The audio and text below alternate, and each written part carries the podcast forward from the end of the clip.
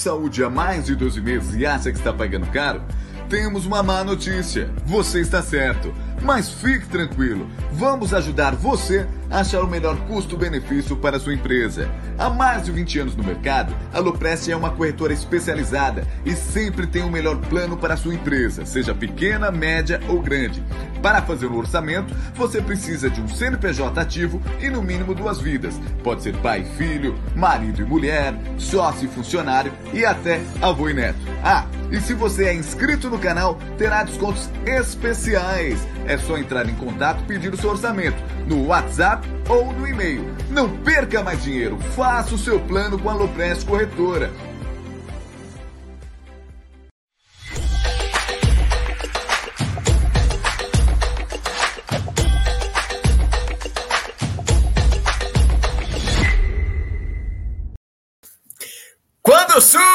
Surge, família Amit 1914, quando surge os líderes palestra, tá começando mais uma edição do seu programa semanal aqui no Amit 1914.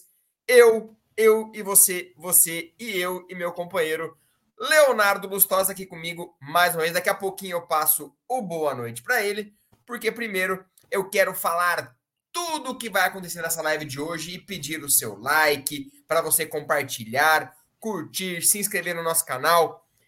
Cara, tem tanta novidade para acontecer nesse canal, vocês não estão ligados. Junho promete.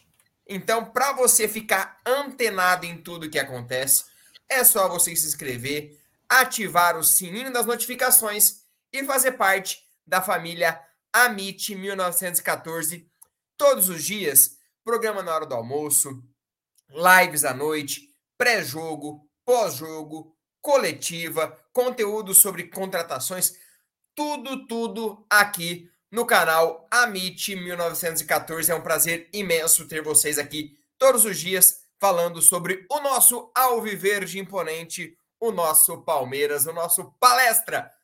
Palestra está começando e hoje falaremos tudo. Novo centroavante no Palmeiras?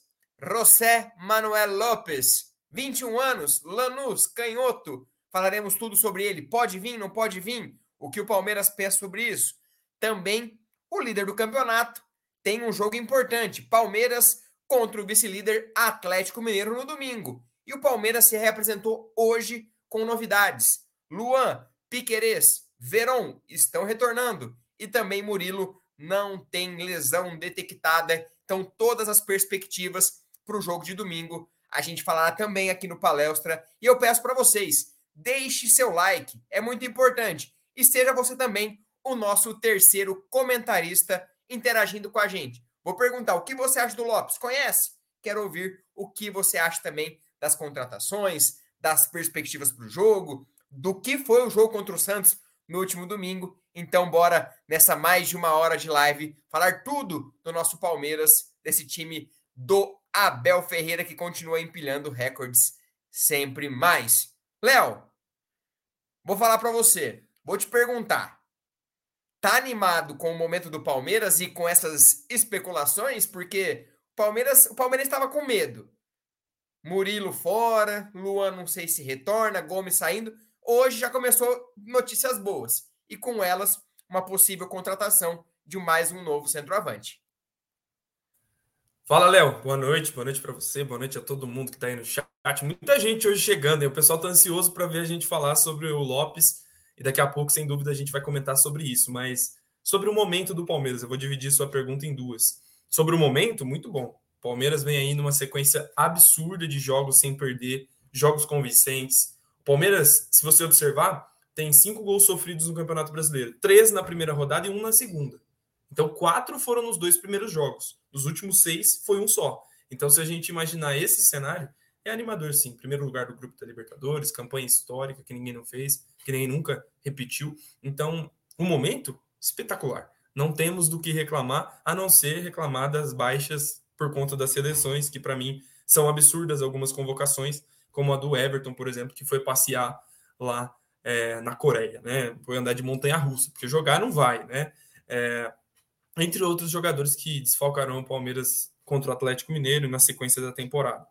mas sobre a animação por conta de uma especulação, que daqui a pouco a gente vai comentar, eu não estou animado, assim, não, não vou te falar que, meu Deus do céu, né, estou ansioso, porque a gente já viu cenários parecidos com a mesma diretoria, com o mesmo Palmeiras, de centroavantes da América do Sul, que são, sim, promissores, mas que não chegaram perto de, de serem anunciados e foram tratados pela imprensa né, de fora do Brasil e até alguns personagens aqui do próprio Brasil como certezas né, de contratação. É o caso do Lucas Alário, é o caso de outros aí que, que, que chegaram tão perto do Palmeiras assim e a gente ficou chupando o dedo, né? Porque ficou sem esse centroavante.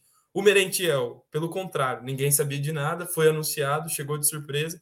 Então, assim, é, a gente vai discutir o nome, discutir como estão as negociações, mas para mim ainda não passa de, de um, uma possibilidade, ainda não concordo que, que seja para tanto espanto e para tanta é, digamos assim, correria da parte do torcedor. É, vamos seguir aí falando, daqui a pouco eu dou minha opinião sobre a contratação, mas pés no chão. Como diria o outro presidente do Palmeiras, torcedores, calma, né? Porque daqui a pouco a gente explica como tá essa negociação. Mas sobre o momento do Palmeiras, cara, apesar da atuação contra o Santos, eu acho que o momento é especial. Você está falando sobre atuações em data FIFA, acho que o único que pode atuar é o próprio Everton, porque o, Alisson, o Ederson se lesionou, o Alisson só chegou hoje na seleção. Pode ser que o, o Everton jogue na quinta-feira contra a Coreia, mas aí fica para o Tite lá uma baixa. Mas o Lomba tá jogando bem. Isso que é um ponto positivo. Lomba tá jogando bem e foi mais um destaque na vitória no domingo contra o Santos. Léo, passa pelo chat, muita gente já opinando.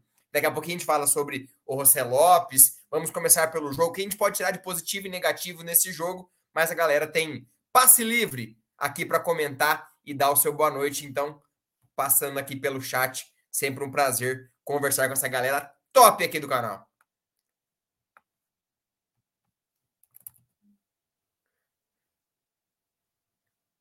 O André deu uma travadinha, mas eu vou comentar. Palmeiras agora, salve, rapaziada. Travado, boa noite. Eu voltei. Pera lá. Voltou, voltou. Renato Silva, boa noite, meninos. Tá aqui com a gente o Renato. Obrigado pela sua participação. Jano Cindo, Chapéu no River, Domingos, quando surge o Palmeiras, está aqui com a gente. Quem mais? Júlio Zanella, saudações alviverdes. Obrigado, Júlio. Doug Haas. Boa noite, família Mit. Que venha Lopes. José Claudemir. Boa noite, galera da bancada. Você é um da bancada, José. Então vem com a gente. Comente sempre. Thaís Helena, nossa moderadora especial demais aqui para o canal. Boa noite, porcada. Obrigado, Taizinha, pela sua participação. E bora começar a falar de Santos 0, Palmeiras 1, análises e opiniões, porque o impossível aconteceu. Rafael Veiga perdeu o primeiro pênalti com a camisa do Palmeiras. A gente especulava quando será que o Rafael Veiga vai perder esse pênalti?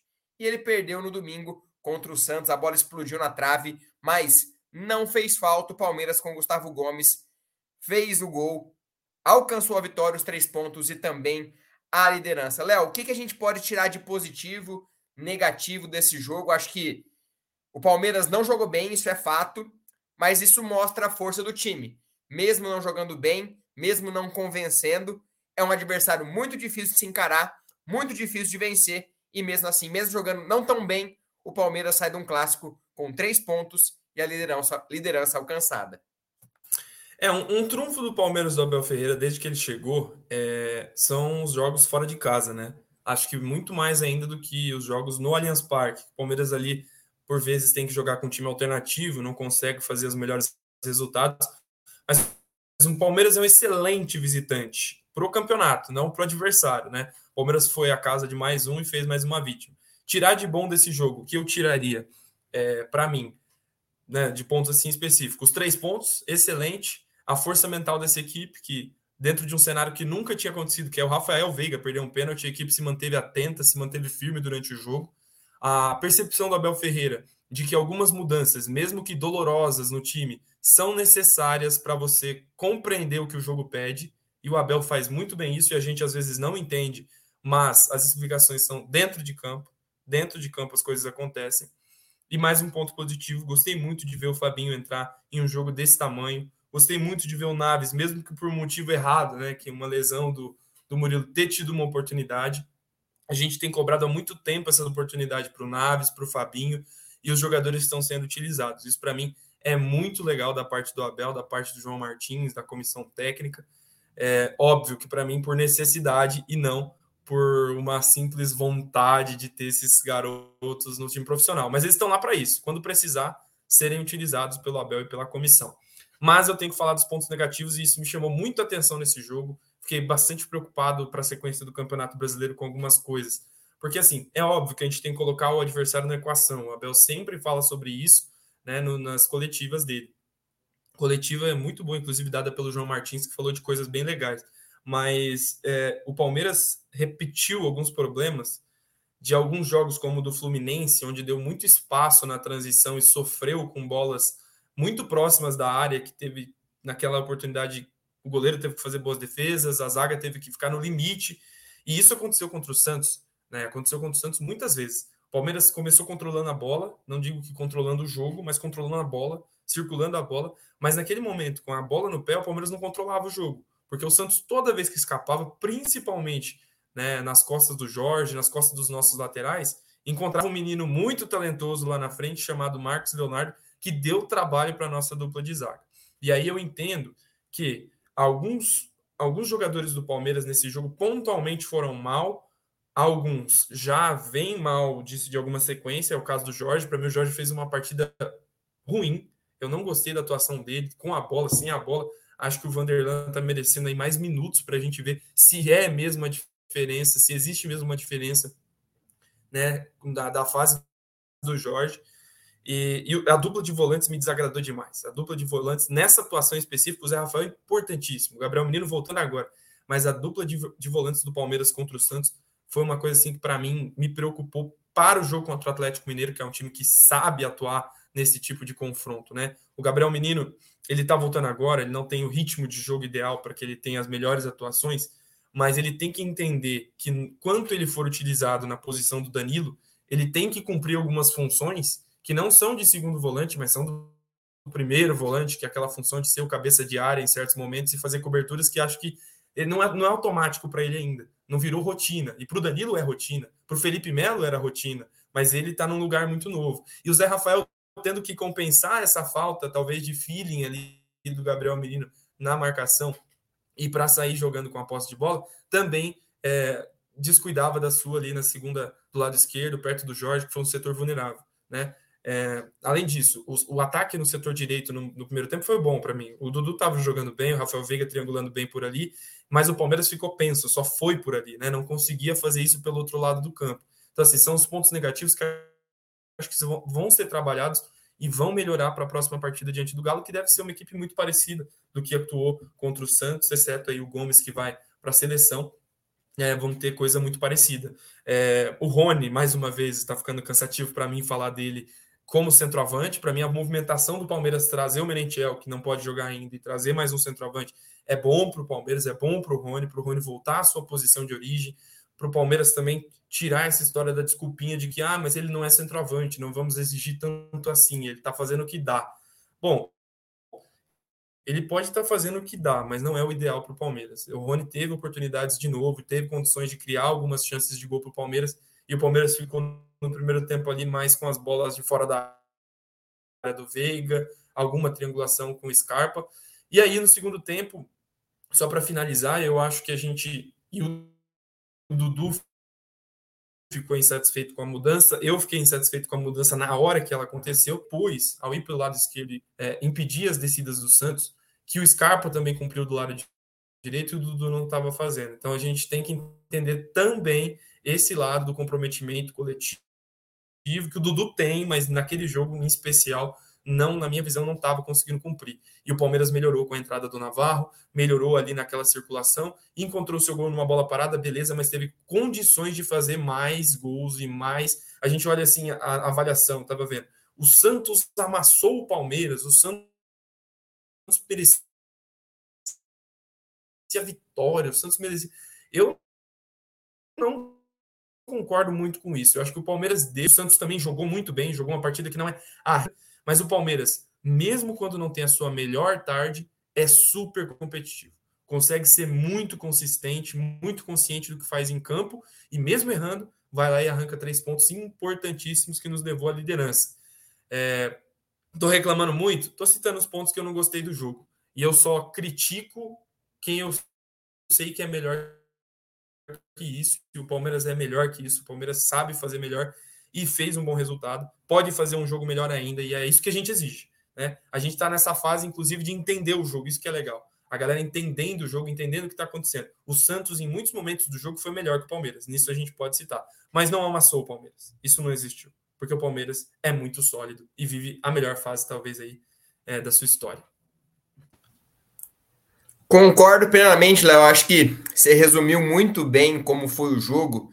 E é nítido e a gente precisa entender a importância do Danilo para o time do Palmeiras, porque quando ele sai, o Palmeiras precisa se reinventar. E o Danilo é peça fundamental para que o jogo do, do Rafael Veiga se encaixe melhor, para o jogo do Zé Rafael se encaixa melhor, para a saída de bola do zagueiro se encaixar melhor. Então, tudo isso. E não é criticando o Gabriel Menino, tá, galera? Porque eu até acho que ele vem evoluindo por conta dessa, desse tempo parado.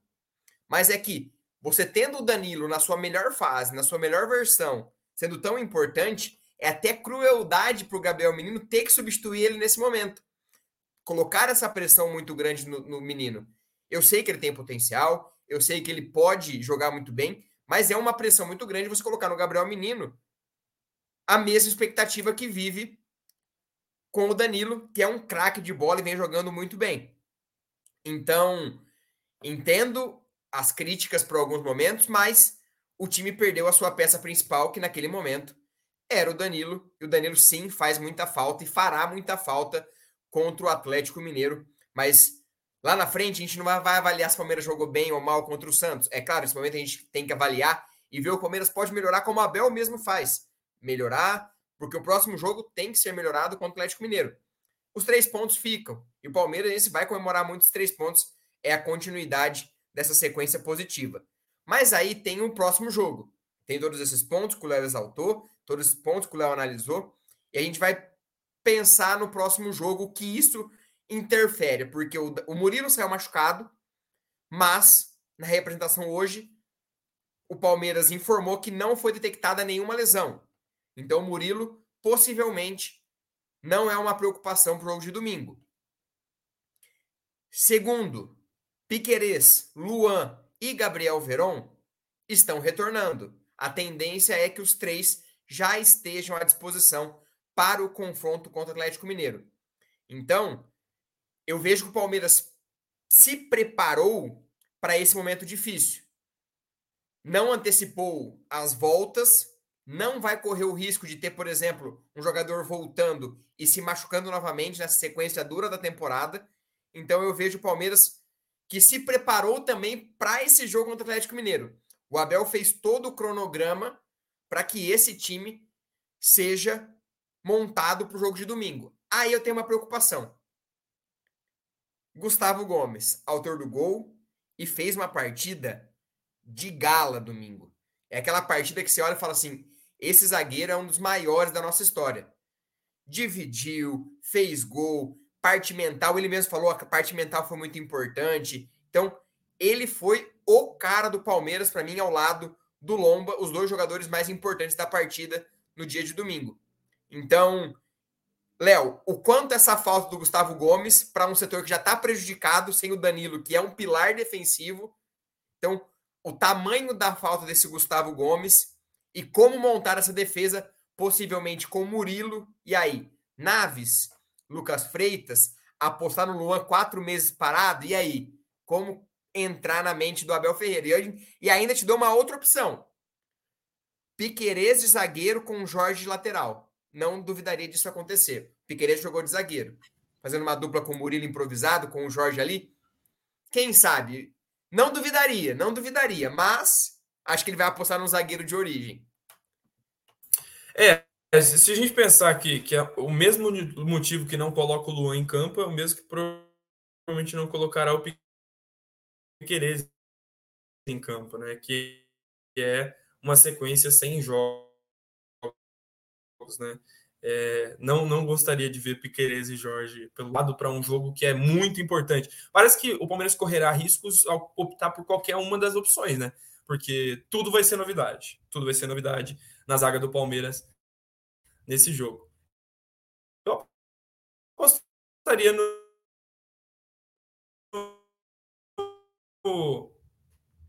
A, a, a base vai ser utilizada junto com o é, se não houve detecção para o Palmeiras ter fisicamente preparado para atuar nesse jogo. Eu acho que vai ser a alternativa e a solução, mas é um problema muito maior. Né? Quando a gente olha para a zaga, a gente vê o Palmeiras sem o goleiro titular, sem o zagueiro capitão e referente. É, a espinha dorsal do Palmeiras, que a gente cansou de elogiar, aqueles inegociáveis, aqueles que o Palmeiras não pode de jeito nenhum se desfazer, vão estar tá fora. Pelo menos os do setor defensivo vão estar tá de fora desse jogo. Ser consistente na defesa contra um Galo, que certamente vai atacar o Palmeiras. Não adianta iludir, achar que o Palmeiras vai amassar e tudo mais. É um jogo de líderes, vamos assim dizer. O Palmeiras é líder, mas o Galo tem o mesmo número de pontos. É um jogo de seis pontos. É um jogo para se vencer e, e, tentar se distanciar de um adversário perigoso para o campeonato, né? Então, é, acho que quem tiver. Eu não consigo cravar ali. O Luan, para mim, é um risco também. O Luan sem o ritmo. Imagina correndo atrás do Hulk ali, logo depois de uma lesão. É, é assim, tudo vai ser difícil para esse jogo. Vai ser um jogo que a gente vai ter que ter bastante calma, respirar fundo, cabeça fria e ter o coração quente aí para superar esse desafio. Talvez um dos. Do ano, do futebol brasileiro, beleza, reverter o cenário para o São Paulo foi o maior desafio da temporada. Mas enfrentar o Galo desfalcado do jeito que o Palmeiras vai estar vai ser tão grande quanto um desafio de, de uma decisão. Eu acho que, que é muito difícil esse jogo para o Palmeiras e o Palmeiras tem que estar 100% focado. O lado bom, Léo, que a gente estava falando das lesões, é que o Palmeiras tem uma semana livre. Né? Depois de muito tempo, o Palmeiras vai ter uma semana para se preparar para essa partida. E aí pode ser que aconteça é, né, de, de jogadores estarem à disposição já no domingo contra o Atlético Mineiro. Tomara, tomara, tomara que dê tudo certo. E aí é o mais importante, é o apoio do torcedor. Você mais tá de 21 mil... Travou? Fui eu ou foi você? Você travou, você deu uma travadinha. É, gente, eu não tô... Ele tá dando uma travadinha, mas já, já, já, já estabiliza, já estabiliza. Enquanto isso, eu vou falando, porque mais de 21.900 ingressos já foram vendidos, isso até às 5 horas da tarde. Os ingressos para venda geral só abrem amanhã, o Léo já volta. Só abrem amanhã, então, para venda geral. Então, possivelmente, teremos mais de 35 mil torcedores para o jogo de domingo contra o Atlético Mineiro para esse confronto e lembrando, daqui a pouquinho falaremos tudo sobre José Lopes.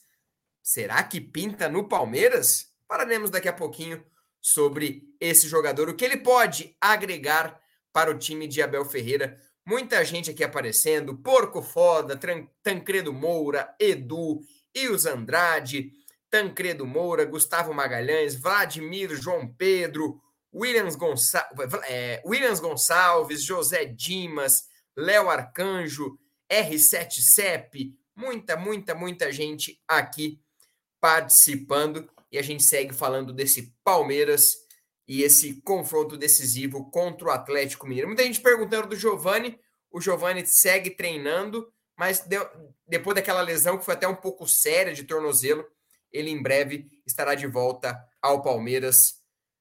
Quem sabe voltando ao, ao que estava. E eu peço para você sempre. Vou encarnar o Jaguarino. Vamos dar like, galera, porque ó, temos 654 pessoas assistindo e apenas 400 likes. Lembrando que o Amit, em breve, no dia 12 de janeiro, terá uma super notícia para vocês. Vocês não perdem por esperar, então se inscreva, curta o nosso canal, comente, faça parte da família Amit, porque no dia 12, muitas novidades para você que que vive aqui no, com a gente todos os dias, acompanhando nossos conteúdos e você é peça-chave nessa história toda. Então, fique ligadinho. Em breve a gente fala mais para vocês, mas dia 12 de junho, novidades do canal Amit 1900. E o Valdir não falou meu nome. Falei, Valdir. Valdir, Valdir aqui com a gente. Boa noite, Valdir. Obrigado pela sua participação. Léo, e falando sobre é, peças importantes do Palmeiras, eu falar do Rafael Veiga, porque ele perdeu o pênalti. A gente tinha aquela coisa, o Rafael Veiga não perde pênalti, não perde pênalti, não perde pênalti. E aí vai lá ele perde o pênalti. Ele brinca. Sempre pelo individual, é sempre pelo coletivo, não pelo individual. E a força mental foi importante. Você acha de verdade que esse pênalti perdido pode atrapalhar alguma coisa a sequência do Veiga? Ou passou, perdeu o pênalti, segue o jogo, no próximo ele vai continuar batendo do mesmo jeito, e aí, se Deus quiser, convertendo mais pênaltis com a camisa do Palmeiras. É, vamos, vamos concordar que uma hora esse momento ia chegar, e graças a Deus esse momento chegou numa vitória do Palmeiras, né? Porque tem tantos jogos que o Veiga bateu o pênalti que eu achei que seria o dia e que muita gente achou que, pô, será que guardou para hoje, pô? Não é possível que deixou para hoje. Momentos de, de grande risco para o Palmeiras, né? Que, ele, que era o gol da vitória e tal. E, e era o gol, gol, que abriria o placar. E, e, sei lá, na hora que eu vi aquele pênalti, eu pensei de novo, assim. E, e assim, é, é, um momento que aconteceu e a gente lidou tão bem com isso. Eu acho que é, a gente melhorou tanto no trato com algumas situações, porque é, é, um, é um movimento muito claro de que o palmeirense está unido em torno de um, uma motivação torcida. O, o, Veiga tem muito crédito, né? O Veiga, para mim, é um dos jogadores do elenco que mais crédito tem. Ele é muito bom no que ele faz, ele é muito bom batendo pênalti. Para mim, ele bateu muito bem. Ele bateu bem, pô. É que, que a bola bate na trave às vezes, né? É, o que nunca aconteceu no Palmeiras foi nenhum goleiro pegou pênalti do Veiga. E a gente tem um tabu ainda a ser quebrado que, se Deus quiser, não será, né? É, que, que, continue aí. Mas o Veiga, cara, é um cara muito importante. Talvez tenha saído uma pressão até das costas dele aí com essa vitória. Pô, ah, não é mais o, o sei lá, aquele cara que, que não pode errar, que meu Deus do céu. Já errou, acertou muito mais do que errou e vai seguir aí treinando. O cara é muito concentrado, treina muito pênalti, pelo que a gente sabe, né? Do dia a dia do Palmeiras. Ele bate pênalti de uma maneira muito diferente uns dos outros, né? Um na direita, um na esquerda, um alto, um embaixo. Então não tem um padrão. O padrão dele é fazer o gol. E eu vou até dar um pitaco. Para quem viu o pênalti que o Hendrick bateu contra o Atlético Mineiro no Sub-17, outro dia, na Copa do Brasil, muita semelhança, muito assim, para mim, na corrida, na potência do chute, no jeito de cobrar. Eu acho que o menino Hendrick está tendo umas aulas lá com o Rafael Veiga e bem dadas no profissional, porque o Hendrick, segundo alguns amigos que acompanham mais a carreira do Hendrick, não é tão bom batedor de pênalti assim. E agora melhorou muito, né? A última cobrança dele aí já mostra que ele está muito mais concentrado e firme na cobrança. Lembra muito Veiga. Concordo. Muita gente chegando. Deixe seu comentário, é muito importante. Valdir Pasqualino, Rodrigo Alberto. Todos sabíamos que uma hora ele iria errar, que tenha sido nesse jogo que não valia muito. Ricardo Sapo, boa noite, amigos. Tenho meu sobrinho Luiziano, sub-17, fez um gol hoje na vitória. Abraço. Obrigado, Ricardo. Obrigado e parabéns pelo seu sobrinho Luiz Iano. É, Egídio de Benedetto, boa noite, meninos. Boa noite, Egídio, nosso companheiro. Márcio Mineto, vamos dar like. Léo, nosso xará, boa noite. Aqui é o Léo de Belo Horizonte. Palmeiras, meu Palmeiras. Obrigado, Léo, pelo seu comentário. Ô, Léo, acho que o povo entrou nessa live porque eles querem saber do centroavante do Palmeiras e tem muitas dúvidas. Por que o Palmeiras busca outro 9? Esse José Lopes, como joga, como vive, aonde habita, a negociação está avançada mesmo? Vem, não vem? Então tentaremos fazer um panorama parte a parte para vocês. Eu quero que vocês comentem, nos ajude a comentar sobre José Lopes Dolanos. Vamos por partes. Sobre a negociação. Nós apuramos lá no nosso palestra, é, já fazendo o merchan para vocês. Quem puder acessar lá, tá toda a matéria toda escritinha lá, detalhada. O Palmeiras tem conversas iniciais com o José Lopes. Saiu na notícia, no noticiário argentino, que estava muito avançado. O que nós pudemos apurar é que existem conversas sim, porém em estágio inicial. Quem é José Lopes?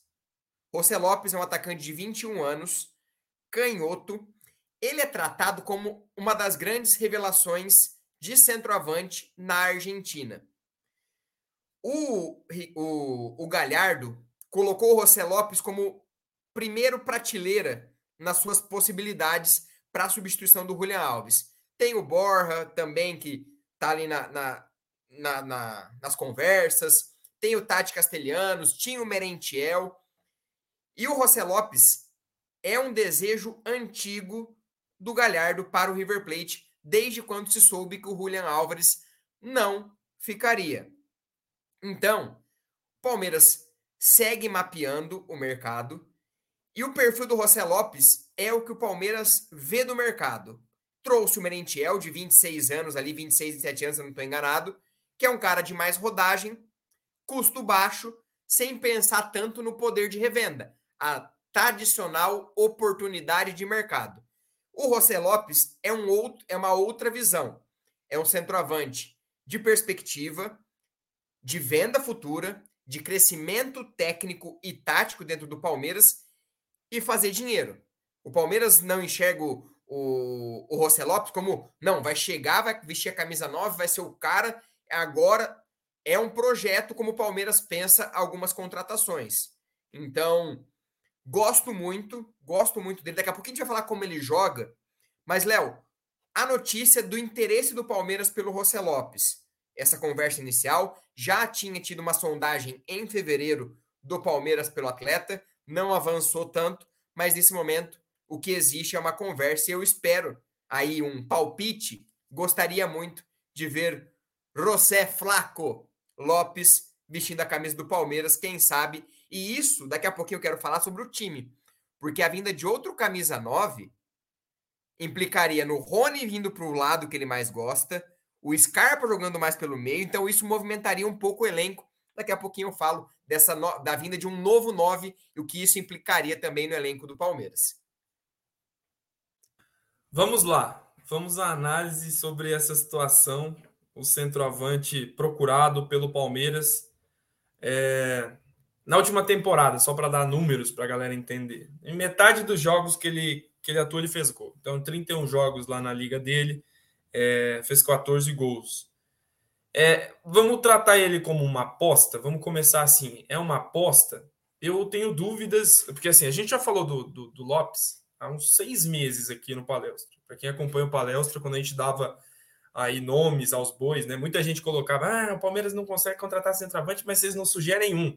A gente sugeriu esse nome há um tempo e não estou querendo ganhar mérito por isso. Eu só estou dizendo que ele está nos olhos do Palmeiras e do futebol brasileiro e do futebol da Europa, em algumas ligas inclusive, há um bom tempo. É um jogador que tem tido atuações convincentes, é um, um centroavante que sabe ter o contato com a bola, é, consegue criar e produzir não só dentro da área, consegue também ter uma movimentação interessante e é um matador.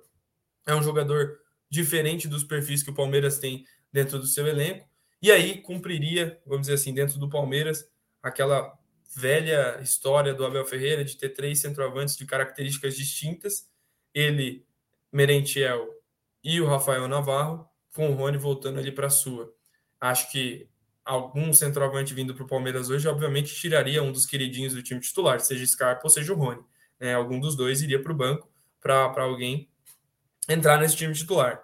É, tem 21 anos, tem 21 anos. É, de novo, vou voltar para aquela minha primeira fala. A gente vai tratar como uma aposta, porque assim é, é muito diferente você contratar um jogador que já está sendo visado todo mundo por todo mundo no mercado do que, por exemplo, vou dar um nome, o Atuesta.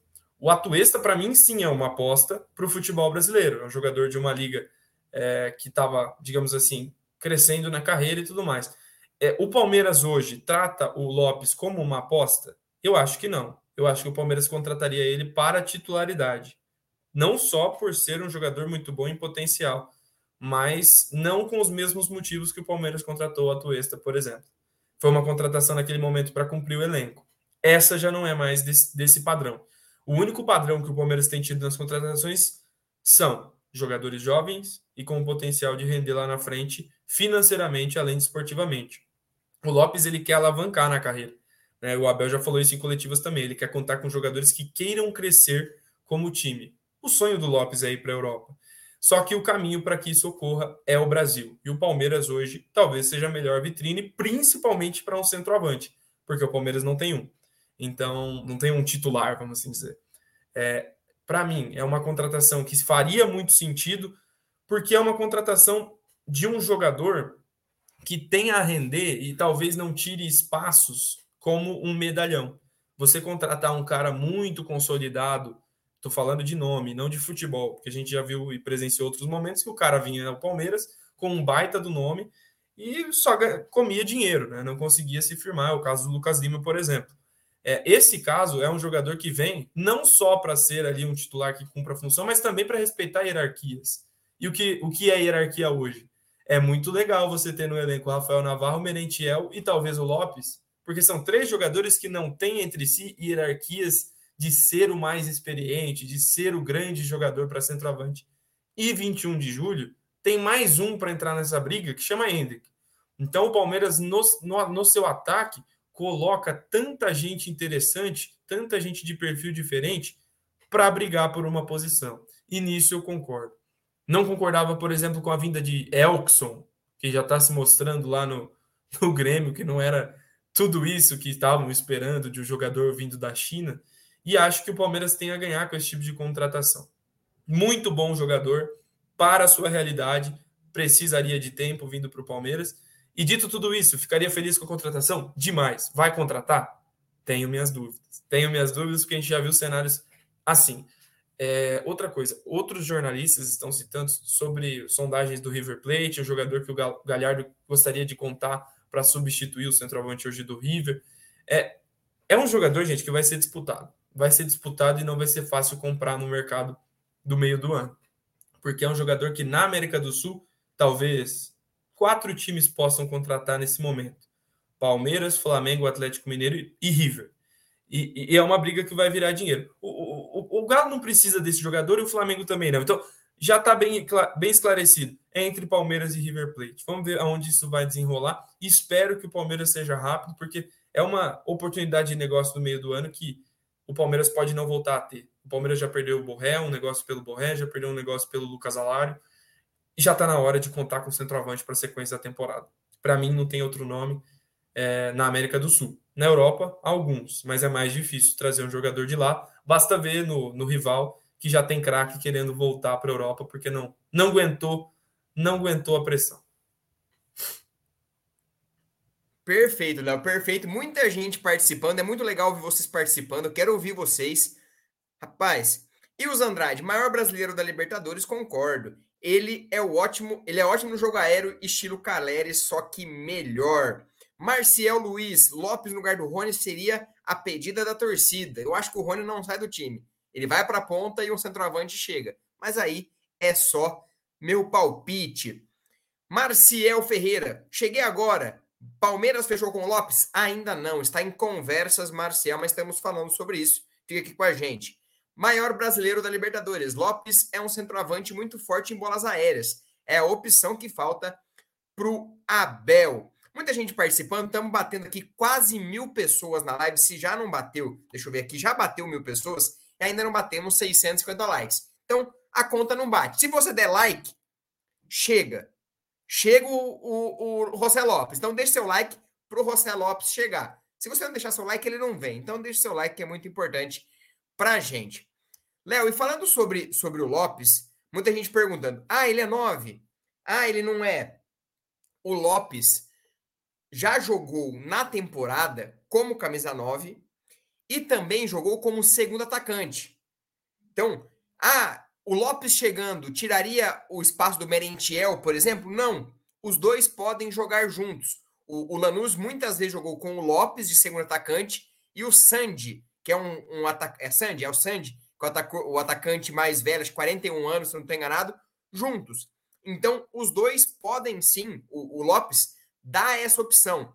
E, e, claro, sai um nome, a torcida já vai nos highlights. Ele sim é um bom cabeceador, ele é um cara de muita força na bola aérea, mas principalmente ele sabe jogar com a bola no pé.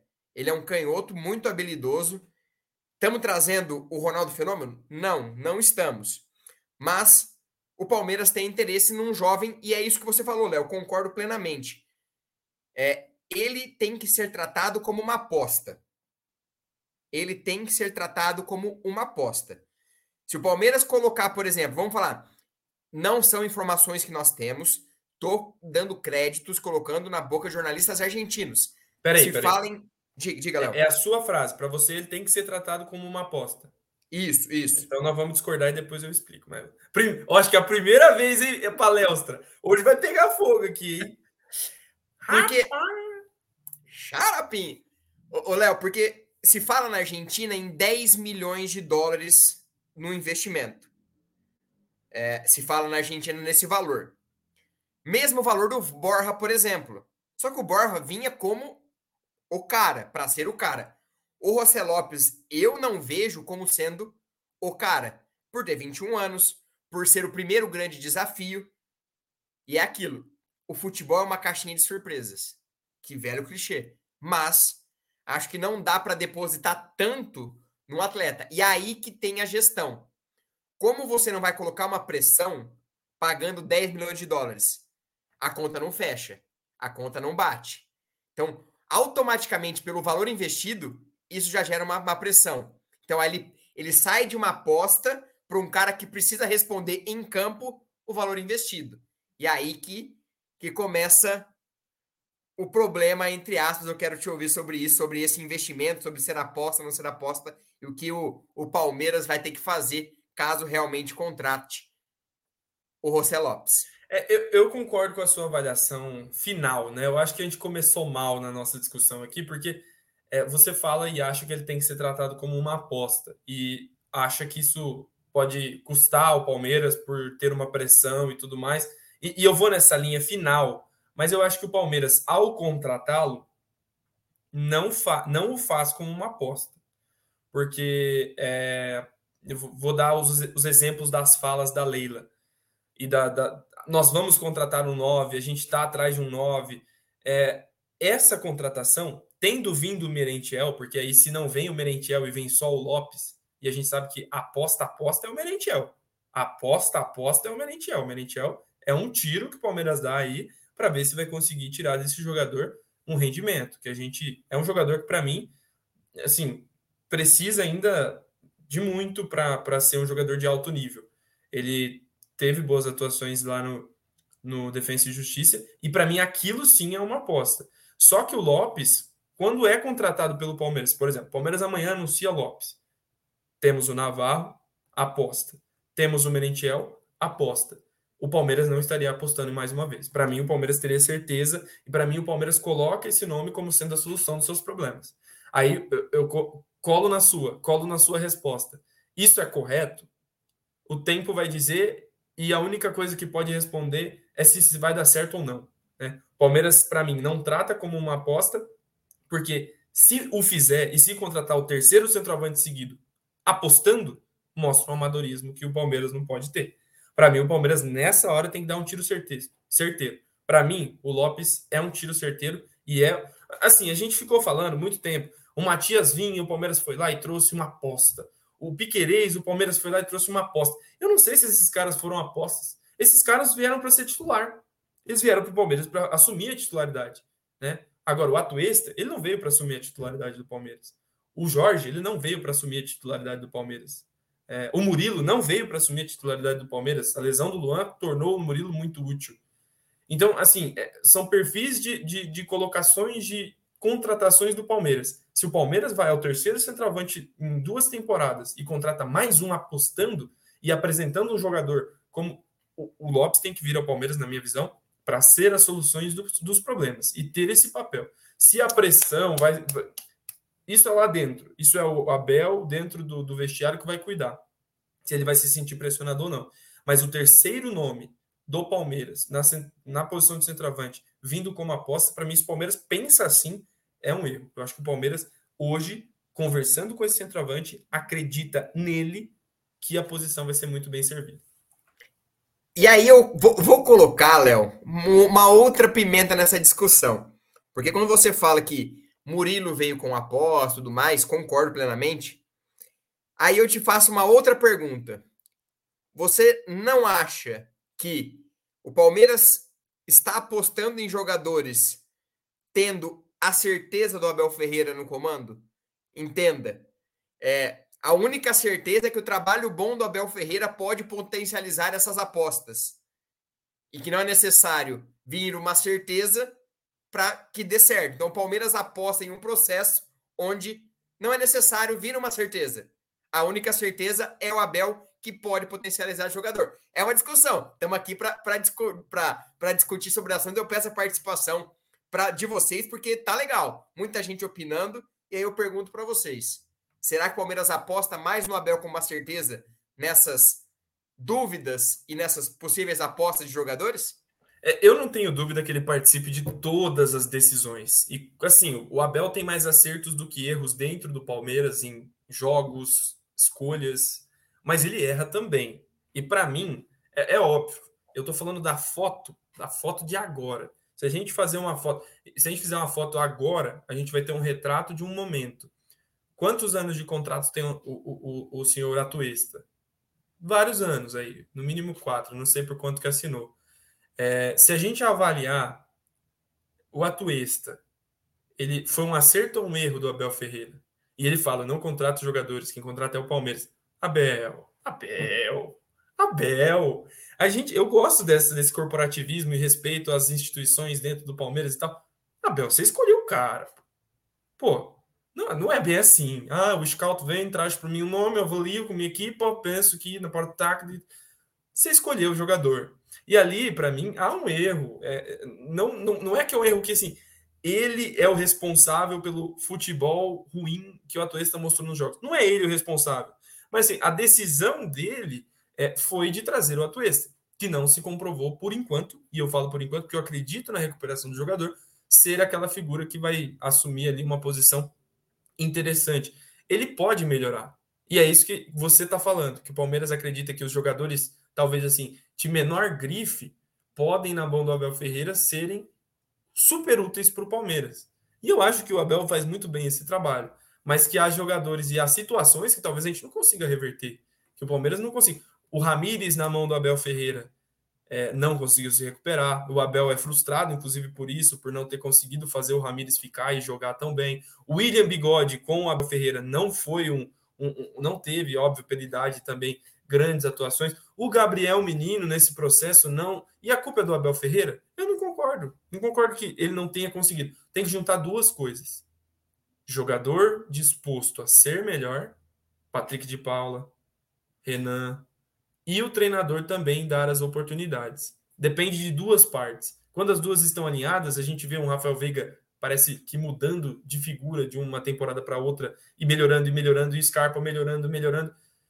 E outras que, por vezes, ali tem problemas, ou talvez de é, estarem inseguros, ou de não quererem mesmo, não estarem afim. Caso do Lucas Lima, por exemplo. Não tô afim, vou embora, e acontece.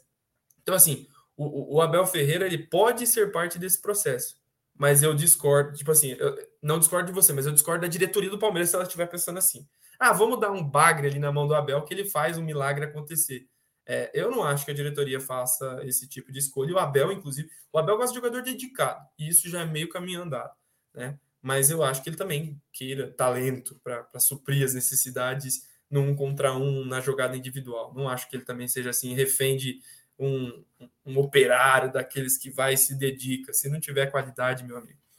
Apesar que tem alguns que ganham chances o tempo todo e estão na graça do treinador. Outra aposta que deu certo, que para mim foi aposta. Lomba. O Lomba foi uma aposta do Palmeiras. O Jailson foi uma aposta do Palmeiras. E ali, para mim, apostas, composições de elenco. Agora, um 9 desse preço e desse naipe, para mim, não pode ser aposta. É quente o debate, muita gente participando, mais de mil pessoas aqui no nosso na nossa live. Eu peço para você contribuir com aquele like maroto, porque é muito importante.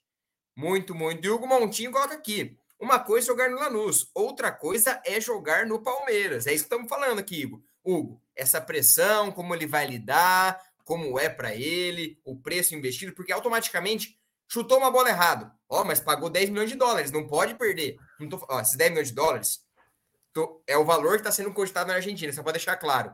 Então, e temos um superchat só para passar para a bola para você, Léo, que é do não, só, Trajano, é, que é sobre... comentarista. É, é, é, é para completar aqui, qualquer jogador que um clube contrata é aposta, nosso superchat aqui do Trajano, e na sequência falando sobre isso, que não é fácil você jogar no Lanús e no Palmeiras, é diferente, a gente já viu e a gente sabe como que é essas pressões diferentes. Só que assim, a gente a gente observa algumas situações também que quase quebrei tudo aqui, fez barulho pra caramba, mas a gente observa algumas coisas, esse tipo de fala, para mim é diferente quando você olha o futebol uruguaio, que tem dois, três times no máximo, e o futebol argentino, que, óbvio, tem a sua elite ali, mas tem duelos muito difíceis e tem uma competição que tem times que entre si têm grandes treinadores, tem ideias, talvez até. A escola de treinadores argentina é muito melhor que a escola de treinadores brasileiros. Então, assim, a gente não assiste, não olha o tempo todo para o futebol argentino. E o futebol argentino, por exemplo, colocou na Libertadores um Estudiantes, que fez uma primeira fase muito legal e que vai dar trabalho na Libertadores até o final. Mas a gente não estava acompanhando. Né? Ah, outros clubes, como Independiente, caindo bastante e tal. Né? É óbvio, gente. Todo, todo o cenário tem que ser avaliado da, da, da seguinte forma. É, alguém via o futebol russo, ah, mas jogar na Rússia é outra coisa.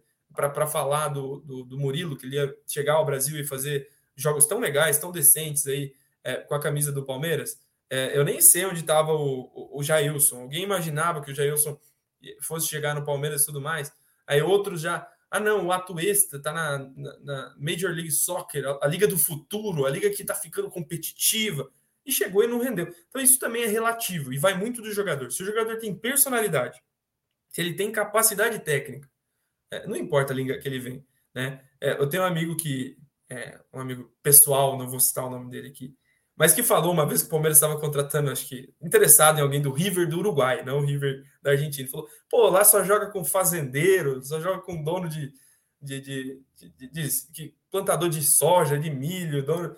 Ah, e, e assim, as ligas têm dessas peculiaridades, são campos muito ruins, tal, mas a Liga Argentina, junto com a do Brasil, talvez seja a melhor do continente. Então, não dá para desprezar um jogador que vem do Lanús, desculpa a gente não pode tratar ele como um jogador de nível europeu. Mas se a gente olhar para dentro, para o mercado interno, um atacante hoje que é do América Mineiro, que é do é, da Série A, do Cuiabá e tal, da nossa liga, ele tem condição de chegar no Palmeiras e jogar? Eu não sei se tem. É, é, o jogador do, do quem está aí na degola do Campeonato Brasileiro, não sei se todo mundo. O, o, o Internacional não está com o centroavante lá, o Bendito que veio, todo mundo ficou reclamando que o Palmeiras não contratou.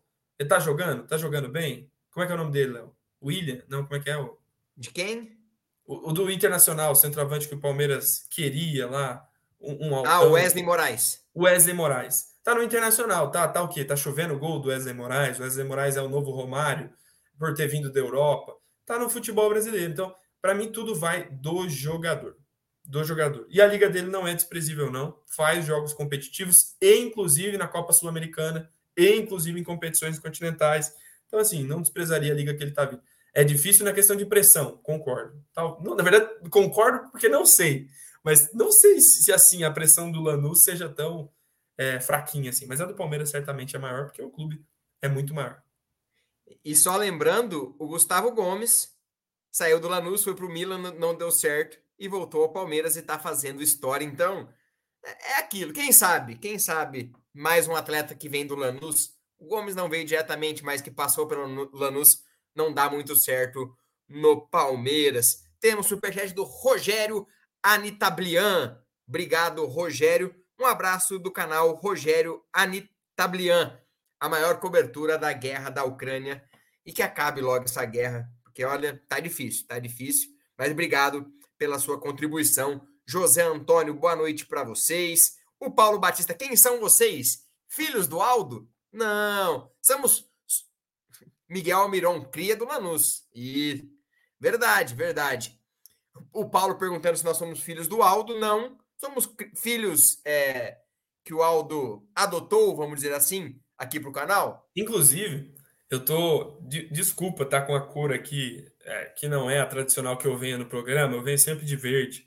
Mas hoje está um frio danado aqui na cidade mais amada por Aldo Amadei. Aldo Amadei adora estar onde. É, onde não onde eu estou, hein? Eu não, não onde eu estou, eu adoro estar no nome dessa cidade aqui. Eu estou em Ponta Grossa.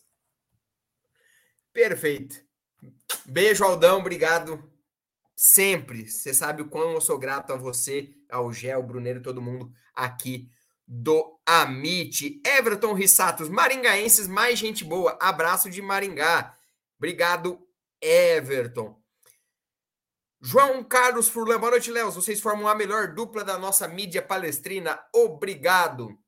Obrigado, João Carlos, pela sua audiência. Léo, a gente gosta de palpitar sobre jogos. E agora eu vou pedir a participação da galera aqui do chat. Só que não vamos palpitar sobre jogos. Vamos palpitar sobre contratações. Vocês apostam em José Lopes? Será que vem? Será que não vem? Fala aí no chat. Você está confiando que os Lopes vai vir para o Palmeiras? Daqui a pouquinho a gente passa no chat. Léo, falando tudo isso, características, possíveis valores, como está a negociação, eu te pergunto: você aposta na vinda de José Lopes ou não? Qual é a informação do nosso palestra de valores? Tem alguma coisa? Ainda nada, estamos apurando ainda, mas quem sabe em breve. Mas as informações que vêm da Argentina dão conta de 10 milhões de dólares. Por uns 80%? Isso. 80, 100%, então, é? Vou dar a minha resposta. Duas respostas. Eu aposto que o Palmeiras não vai conseguir contratar, mas apostaria. Não, na verdade, não apostaria. Contrataria Flaco Lopes que só tem Flaco no nome, porque é um baita centroavante e seria o 9 do Palmeiras por muitos anos, porque é, é jovem, tem futebol para cumprir a função e é útil para caramba. Se precisar jogar com ele com o Navarro, com ele com, com outro jogador, ele faria. É um jogador que assim eu, eu, eu já, já citei outras vezes e eu gosto de ver alguns comentaristas falarem sobre o futebol e, e a gente vê que os feedbacks são muito legais aí de, dessa, dessa possibilidade do Lopes no Palmeiras. É, digamos assim, é o seu sonho ter o centroavante Flaco Lopes no Palmeiras? Rapaz, perto de tanta contratação que a gente perdeu e que a gente, inclusive, teve sondagens, Elkson, Wesley Moraes, é, a volta do Allan Kardec, é, assim, para mim é o melhor nome citado desde Lucas Alari. O Alari, para mim, era o melhor e para mim o Lopes é, é a segunda melhor opção, de, depois, obviamente, do Alari. Para mim é um bom negócio. Essa galera não tá muito confiante, não. Marcos Vinícius, não. Afonso Santos, não. Marcel Nardini, confio sim. É... Marcos Apelt, dizem que ele é um alário mais jovem. É... Rick Logic, Ricardo Leiva de Floraí, Floraí pertinho da gente. José Antônio, vem não, meu filho. E o Zé Andrade, gostaria que sim, mas tenho certeza que não. Deixa eu ver passou aqui. É, é isso. Ana Lúcia Gonçalves, melhor não, de aposta chega. É, Joel Meira, pode ser, está no nível de contratações dessa diretoria fraca, daquela cornetada na diretoria. Sem talento, até que enfim, uma rapaziada boa para comentar do Verdão. Obrigado, sem talento. Chega mais, se inscreva no nosso canal, vem com a gente. Alan Costa, nunca nem vi, nunca nem vi, nunca nem vi. Quem mais? O Lamarque Santos fala que o Carlos Vinícius é mais jogador. Fábio Marinho, eu acho que não. Essa diretoria é muito devagar, vai fechar é, para fechar nessa negociação. Naldo Alves, não vem. Rapaz, a galera tá que tá, não, não está confiando em Little Han ou para os mais íntimos, presuntinho. Mas vamos confiar, quem sabe amanhã Rosé Lopes não esteja com a gente lá na academia de futebol. E eu quero, ó, finalizar, porque o Léo está na cidade do Aldo Amadei, está lá a trabalho, e ele tem que trabalhar, ele tem que jantar, e a gente está aqui quase uma hora falando desse Palmeiras. Diga, Léo, pode só, falar. Só para finalizar, quero pedir aí, quem acha que não é um bom nome para o Palmeiras, quem acha que não é possível que essa diretoria vai fazer mais uma dessas para nós, Manda o um nome no chat, pelo amor de Deus. Porque, gente, hoje tá difícil contratar centroavante, sobretudo centroavante de ponta. Deixa aí no comentário. Quem seria o nome ideal para a centroavante do Verdão? E não vem com Cavani, coisa que a gente possa fazer, viu? Soluço. Deu soluço. Muita gente falando aqui. Acho que não vem porque já foi divulgado na mídia. Edmar, boa noite, Léo. Um abraço de Londrina. Pará, vocês são top. Léo, obrigado por mais uma. Falamos tudo. Lembrando, galera, não amanhã... falamos tudo, hein? Oi? Tem mais uma coisa que a gente não falou. O que Informação que do André falou? Hernandes hoje. O Abel ah, Ferreira tá. recebeu uma consulta do Lyon da França e rejeitou. Ouviu e falou: no, no quero não, porque ele não é espanhol. No quero não pode, né? Ele falou em francês, certamente deve ter falado um abajou, petit gâteau, graças. Abel Ferreira rejeitou. E olha, é um time que hoje tem Lucas Paquetá, é um time muito bem visto lá na França e é talvez aí um caminho para próximo passo do Abel Ferreira na carreira, mas ele não quer agora. Agora o foco dele é em finalizar a, a temporada no Palmeiras. A temporada e o contrato, viu? Hum, o Abel é muito rígido dessas coisas, acho que tá pensando de verdade em cumprir seu contrato pelo Palmeiras. Galerinha, muito obrigado. Obrigado por mais uma. Falamos desse Palmeiras que é líder do campeonato, ganhou do Santos agora enfrenta o Atlético Mineiro. E aí eu faço um convite para vocês. No domingo, se possível, vá até o Allianz Parque, compareça, apoie o nosso Palmeiras e também no sábado tem clássico do futebol feminino, Palmeiras e Corinthians, também valendo a liderança do campeonato. Então, se você quiser ir ao Allianz Parque, vai lá apoiar as meninas do Palmeiras que estão na liderança e vão disputar contra o Corinthians a partida do primeiro contra o segundo, valendo a liderança também do campeonato feminino. Obrigado a cada um de vocês que estiveram aqui com a gente, essa mais de uma hora falando, opinando, compartilhando. A gente volta em breve com mais um palestra, mas lembrando, amanhã meio-dia tem Tá na Mesa com Cacau, Jaguarino, nosso querido Egídio, toda a galera aqui do Amit.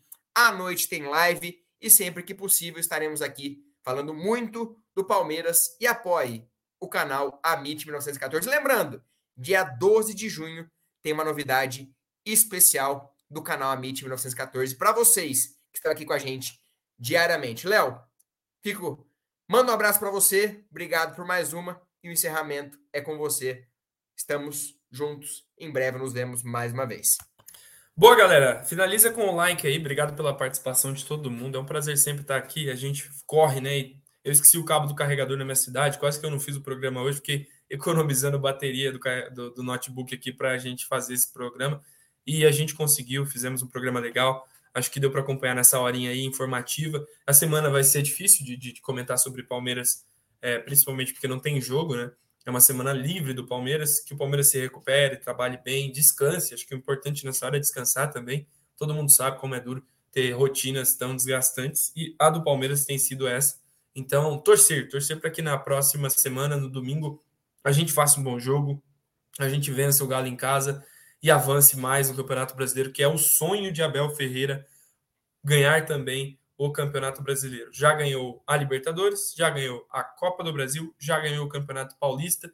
Então, aqui no continente, só falta o Campeonato Brasileiro. É, quem sabe mais para frente, sonhos mais altos. Um abraço a todo mundo, fiquem com Deus, boa semana. Só terça-feira, amanhã começa o junho, mês de junho. E, e atenção, hein? Hoje é o último dia, último dia para comer maionese, hein? Que a partir de amanhã é junionese. Não esqueçam, hoje é o último dia para comer maionese. Um abraço a todos e avante palestra. Essa foi ruim, né?